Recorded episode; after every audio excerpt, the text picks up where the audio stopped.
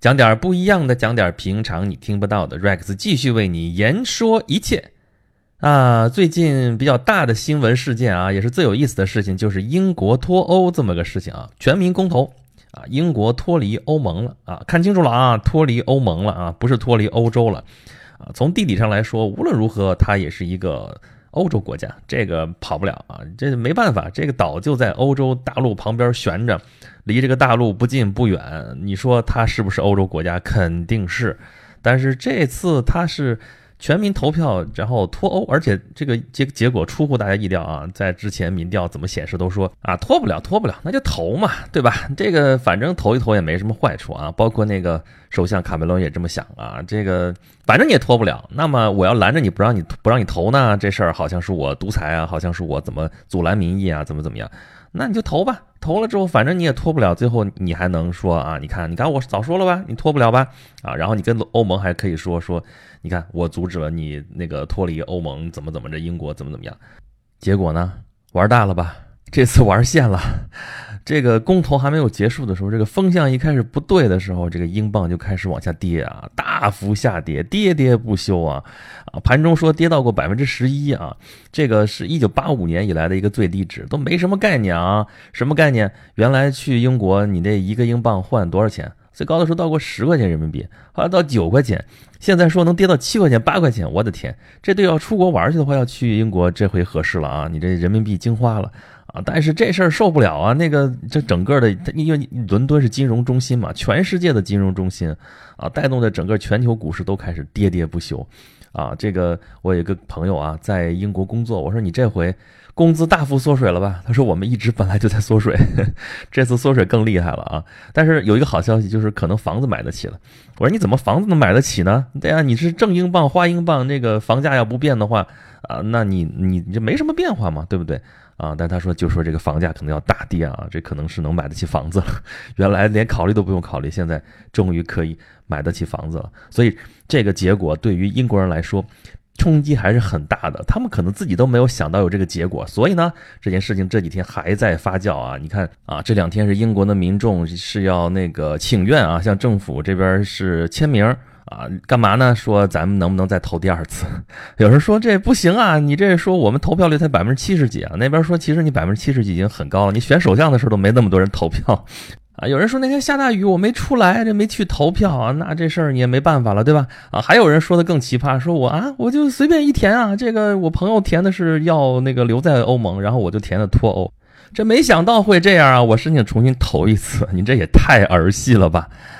还有，你看那个投票那个分布图啊，就是整个要投。就是脱离欧盟的这些人，主要都集中在英格兰地地区，except 就是除了伦敦以外啊，所以伦敦说我们是世界城市啊，我们是那个全世界的大都市，我们申请，要不然咱就脱离英格兰，咱们就咱们叫叫返回，就留在欧盟好了，就伦敦独立了。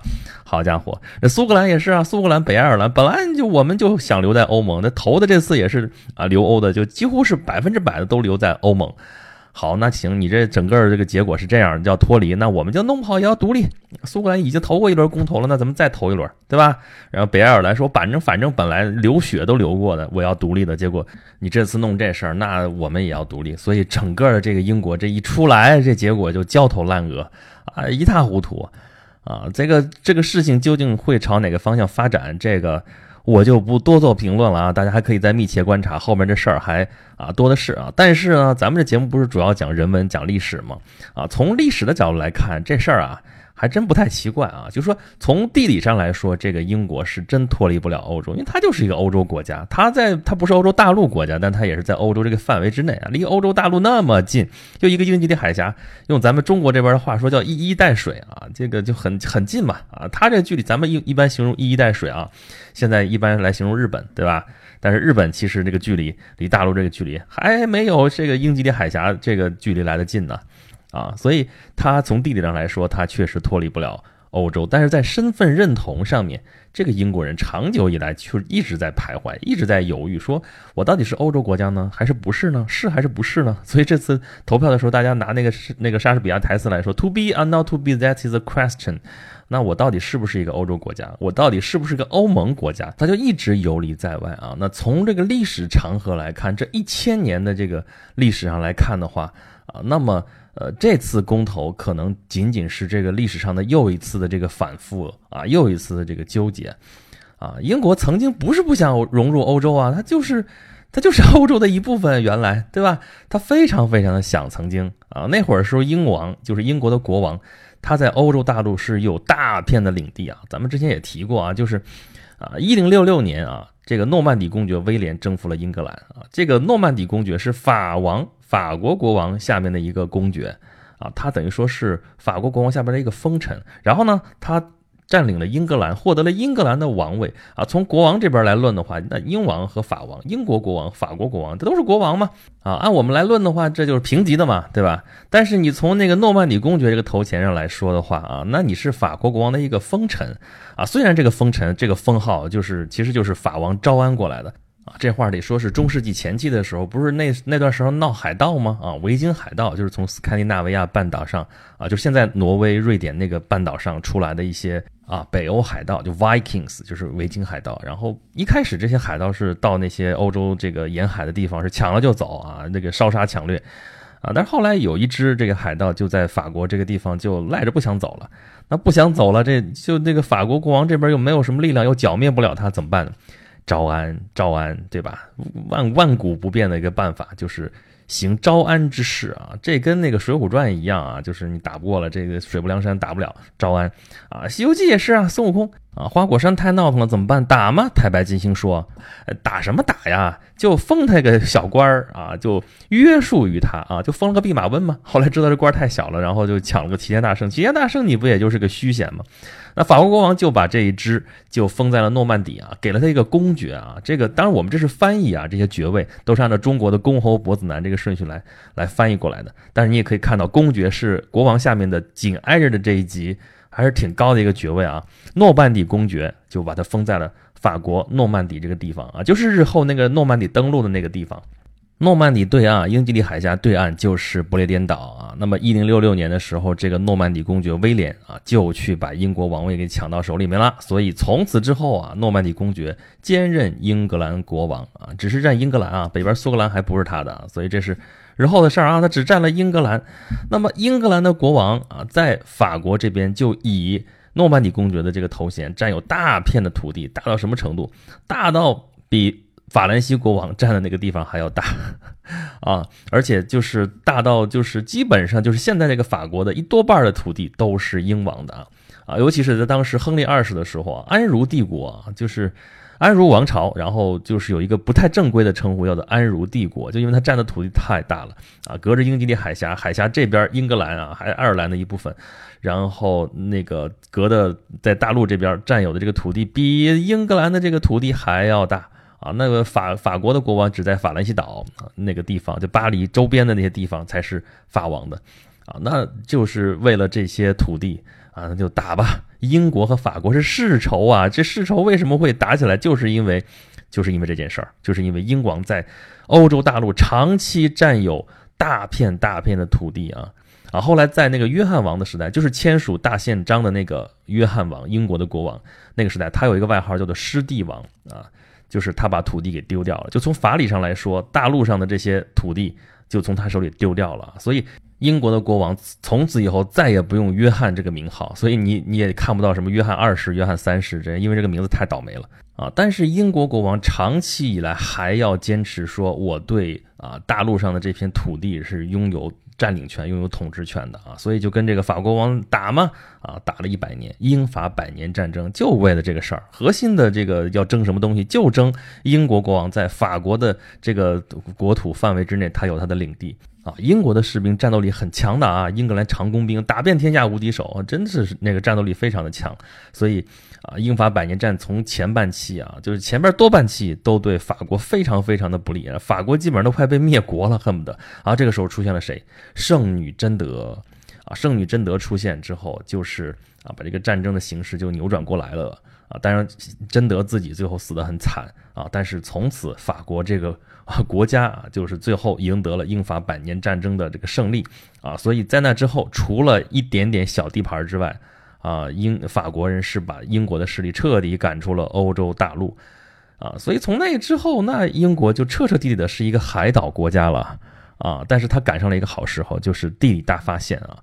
否则的话，它也就是一个海岛，因为那个时代是封建时代的话，占有土地是最重要的。那土地，欧洲大陆上的土地它又占不了，那怎么办啊？所以英国就要往海外扩张势力。这个时候，地理大发现来恰逢其时啊！但那个时候，地理大发现的那个整个的这个江湖是属于谁的呢？属于老牌的殖民帝国，属于谁？西班牙、葡萄牙，他们发现了新大陆，他们占领了很多很多远洋的一些地盘，殖民地占有的最多，然后舰队。最庞大啊，一直到了一五八八年，就是莎士比亚那个时代，就是伊丽莎白一世女王在位的那个时代啊，就是打败了西班牙的无敌舰队，从此英格兰啊，就是英国的这个殖民扩张就开始变到啊全世界第一，谁都拦不住他了。然后经过了几百年的经营啊，一两百年的经营，最后变成了一个日不落大帝国。啊，这个日不落大帝国最大的时候，就是整个占有世界的四分之一的土地，占有四分之一的人口啊，是一个绝对的一个庞然大物啊，分散在世界的各个大洲，啊，都有它的领地，啊，但是这是属于英国的辉煌啊，这个一直是它啊这个落寞的一个荣光，但是也是属于他们过去的一个辉煌。那跟欧洲有什么关系啊？这是在欧洲这土地都丢掉了之后，往其他地方，非洲啊、美洲啊。啊，那个亚洲啊，这个大洋洲啊，去取得的这些土地，占有的这些殖民地，跟欧洲有什么关系啊？啊，如果是有的话，那英国也是从反面去想这个事儿，就是英国要无时无刻的要盯着，要盯着欧洲，千万在欧洲大陆上不能成长起来一个足以对他构成威胁的超级强权。啊！因为就是在文艺复兴之后，欧洲文艺复兴之后。啊，后来到工业化的时代，都是从欧洲这边起步的。那么英国是带头，但是这个技术扩张它也拦不住。那么欧洲大陆也在起来，这就是欧洲列强啊！欧洲列强它算一个啊，它的最大的一个，但是也拦不住人家其他的这东西列强也要起来，那么就要跟他那个竞争。这个竞争的话，你想。英国就那么一个岛，孤悬海外。但是欧洲大陆，欧洲大陆上那么多国家，那么多的国家，如果凑在一起，如果变成一个大的国家的话，它真招架不住啊！所以对英国来说，欧洲大陆最好是四分五裂啊，最好是就是一直处于在这种分裂的这个状态。所以欧洲统一对于英国来说，这事儿最好不要出现这种情况。而且他可不是要在那儿坐等啊，他是要积极的投入进去，要遏制这种统一的这种势头啊。所以这个欧洲啊，统一不统一这事儿，哎呀，就就得说是在英国说不好听点，英国就是一个搅屎棍。他在旁边这个岛啊，说大不大，说小不小啊，说近不近，说远不远。你说他要是大一点呢，他就是一个比较大的，能够对欧洲大陆产生更大影响的一个国家。那欧洲大一点，还跟能跟他较劲，还能怎么怎么样，也就罢了。他要小一点的话，那影响可以忽略不计。他要是远一点呢，那欧洲自己该干嘛干嘛，跟他也没什么直接的关系。啊，要是再近点，直接接上，那就直接是个欧洲大陆国家不就好了吗？啊，但这些情况都没有发生，所以它作为一个不大不小的一个国家在那里，那就欧洲大陆不能都比它大，再有强权不能比它强，啊，那么对于欧洲大陆上的政策，长期以来、近代以来都是打一派拉一派这样的一个做法，啊，就是你有几个国家要起来了，起来那就拉别的派把你给打压下去，啊，最主要的起来就是法国和德国。对吧？咱们远的不说，就从那个路易十四时代起来，啊，他发动王朝战争，他到处去打仗，他要把他的那个王位，西班牙王位空缺啦，他要把那个他的王室的那个啊王位就是继承过来，怎么怎么样？这些事情英国全都拦着，不行，no，不行不行，然后就跟他斗争。那个时候去跟他打仗，打仗的时候统帅是谁呢？就是日后二战时候那个首相温斯顿·丘吉尔的直系先祖啊，就是马尔博罗公爵约翰·丘吉尔。啊，那个时代啊，然后这个就跟法国在斗争。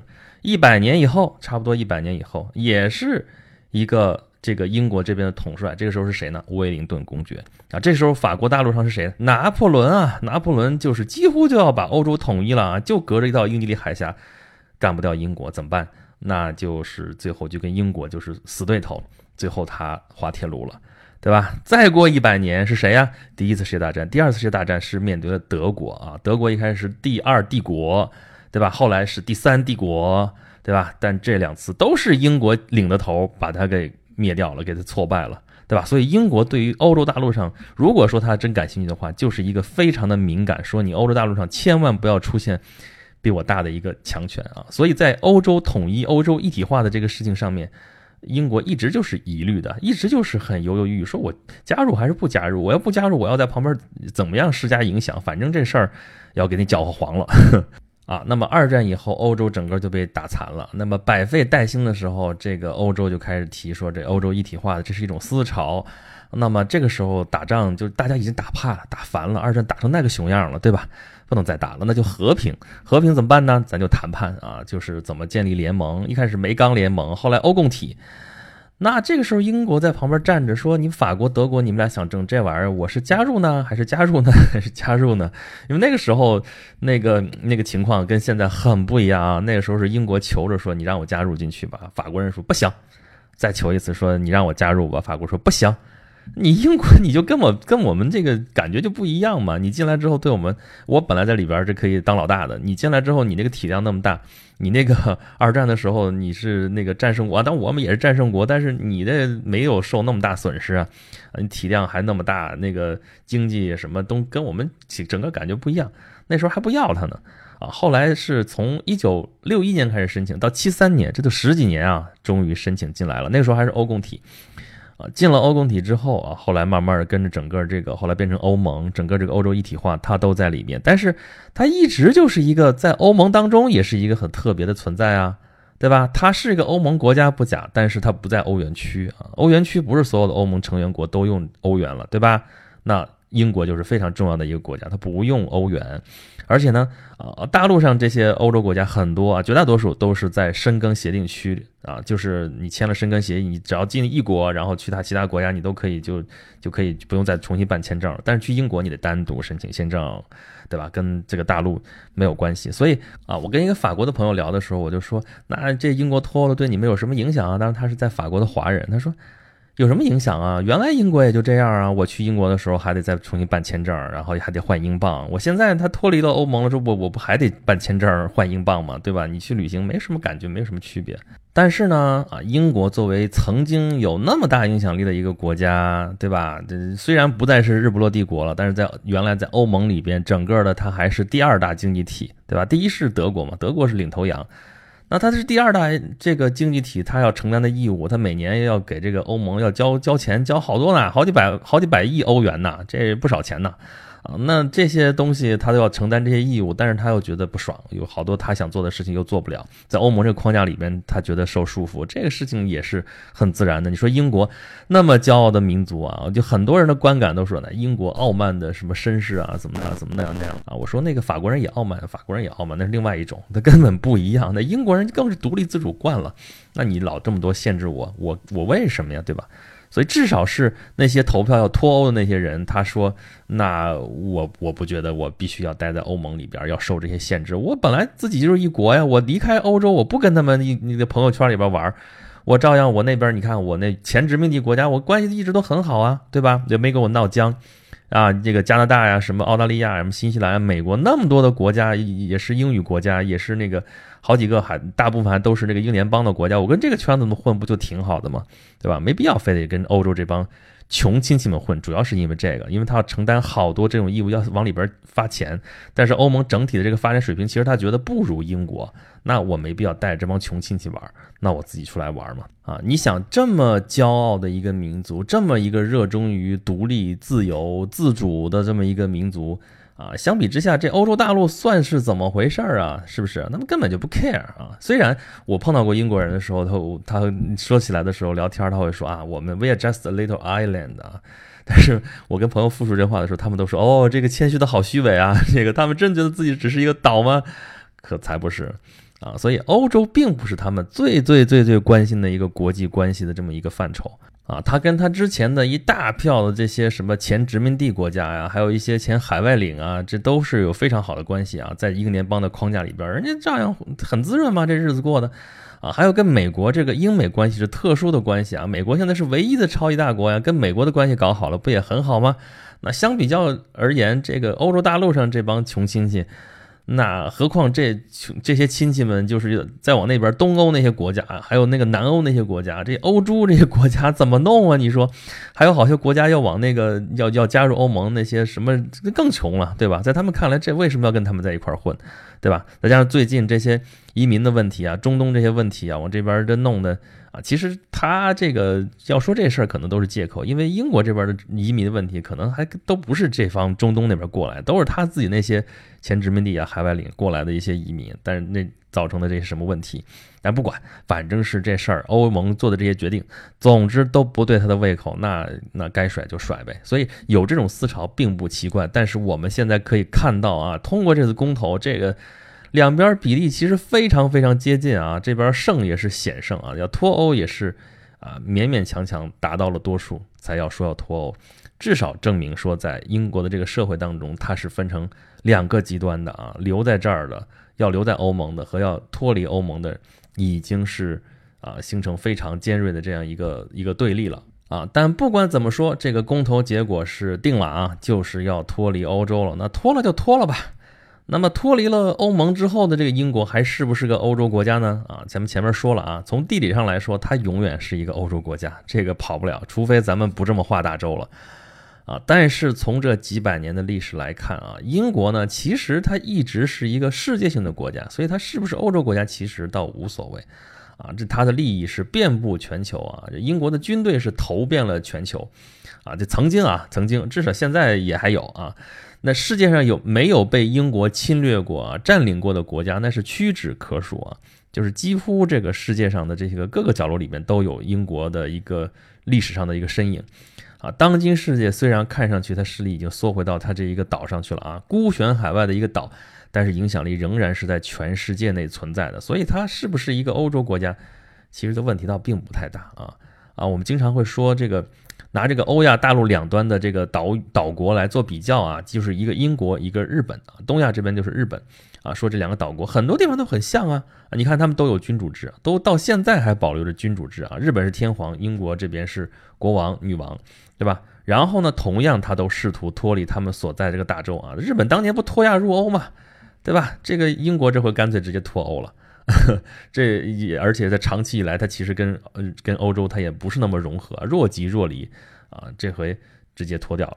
嗯那所以说他们曾经也建立过联盟，这倒也不是很奇怪的事情。英日同盟嘛，就是那个一战之前的时候，在那个日俄战争的时候啊，英日同盟。否则的话，日本怎么敢去打俄国？就是当时因为有英日同盟存在啊，这是其中一个因素。啊，但是呢，啊，英国跟日本毕竟还是不太一样啊。英国被赶出那个欧洲大陆之后呢，他就把那个目光投向了海外啊，乘着这个地理大发现的这个东风，然后就占领全世界的利益啊，到处去占殖民地啊，抢占海外的利益，最后成了日不落帝国。而且他对这个欧洲大陆其实没有多大的依赖性啊，所以无所谓啊，就这么游离就游离了。但日本不一样啊，日本是长期有大陆梦啊，这是。他那国策当年我们说的田中奏折都是大陆政策，怎么怎么样？要不就他们的国内的那个论争的那个分歧，只是从往南进还是往北进的这样一个区别。往南就直接去征服东南亚，征服什么什么东西；往北进呢，就是占领满蒙啊，东北满蒙，然后占领那个中国啊，这都是他的大陆政策嘛。他还是要，所以最后他在二战的时候会提出什么大东亚共荣圈之类这样的一些，呃，这样的一些动议啊，都是。这样的一个思路，就是他从来都有一个大陆梦，为此不惜发发动战争啊，付诸实施。这就是日本啊。那英国其实不是的，英国一向非常务实啊，看上去至少很温和，他懂得妥协啊，所以跟日本这种急速膨胀又急速往下萎缩这种啊大起大落的这种状态相比较来说的话，这英国还是要强的不是一星半点，所以它可以持续强大嘛。虽然它现在就是个二流国家。啊，不过你看那个公投结果，这种啊，这种这个互相这个这么焦灼的这种状态，那么留欧脱欧这个人数旗鼓相当，说明英国人也没有那么痛痛快快啊，而仍然是在徘徊、在摇摆、在犹豫啊。你说这种国家的选择，你又不可能让有分歧的这双方民众你分别过他想过的日子，对吧？你不能说我想留欧，那这部分人留在欧盟；那我想脱欧，那这帮人独立了，那这事儿。也没法弄，怎么办？这可能就是民主的局限吧。那这事儿我们 也就没法再做预测了啊。这艘小船儿，这艘啊内部已经充满了这个分裂的这个小船儿——英吉利号小船儿，能否在欧洲大陆之外的这个海上平安漂泊呢？啊，我们拭目以待吧。好吧，咱们就着英国脱欧这个话题讲了讲英国那些事儿啊啊，有听着不过瘾的，欢迎到我的微信公众号“轩辕十四工作室”来跟我交流，跟我聊天儿。呃，你把我这当树洞也行，因为有些人已经这么干了。好吧，咱们今天节目就到这里了，咱们下一次再见吧。